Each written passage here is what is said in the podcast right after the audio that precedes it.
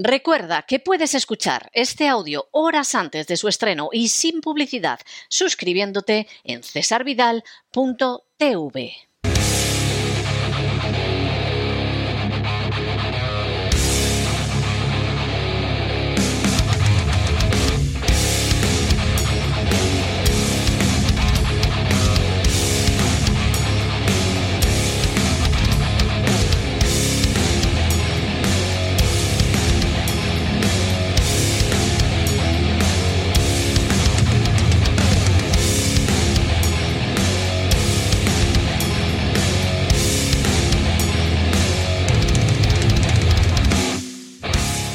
El Cao con César Vidal y Gustavo Vidal.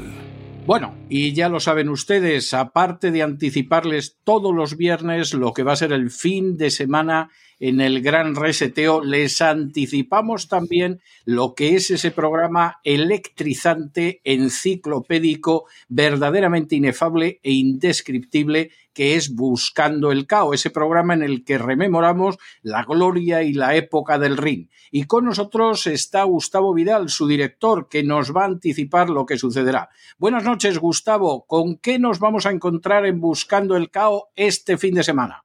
Muy buenas noches. Pues nos vamos a encontrar con algo, alguien que no nos gustaría encontrarnos en un callejón, porque era un pandillero del Bronx que se llamaba Iron Barclay, pero que de pandillero del Bronx llegó a tricampeón del mundo, un púgil excelente. Trazaremos su breve biografía, contemplaremos unos highlights durante tres minutos que también comentaremos y de ahí, antes de centrarnos en dos peleas suyas extraordinarias, hablaremos de cosas que ocurrieron en el universo del boxeo en días como hoy, como por ejemplo en el foro de Inglewood, un 19 de febrero de 1994 en Los Ángeles, cuando se enfrentan Humberto la Chiquita González y Michael Carvajal. Bueno, tuvieron estos hombres, tuvieron una trilogía tremenda, eran, eran unos pegadores brutales siendo tan chiquitines, eran como, como toys, como pequeños muñecos, ¿no? Y Michael Carvajal fue el que consiguió que los pesos moscas empezaran a ganar más de un millón de dólares. Así que nos podemos imaginar.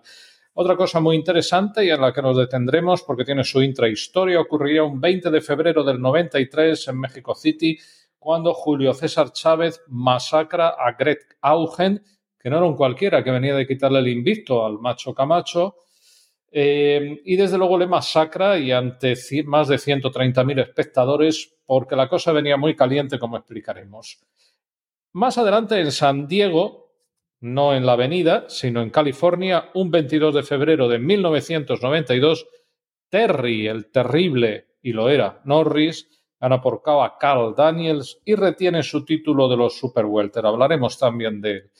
En Atlantic City, un 24 de febrero del 89, recordaremos al protagonista de hoy, Iron Barclay, cuando expone su título ante Roberto Manos de Piedra Durán. Hablaremos de esto y por qué, pese a ser tan grande, lo perdió.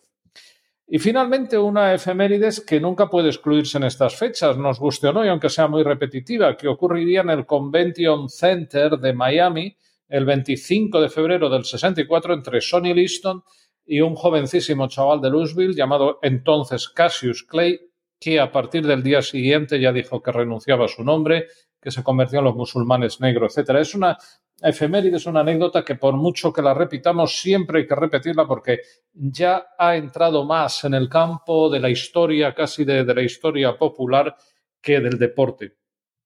Y luego, por supuesto, pues hablaremos de, de nuestro protagonista, de Iron Barclay, veremos un combate que lo vamos a comentar de fondo, no solo con la música, ahora ya también lo comentamos, eh, frente a Thomas Hearns, ni más ni menos, este púgil salvaje que ganó el título en tantas divisiones, pero en este caso sería Aaron Barclay, como explicaremos, quien conseguiría ganarle.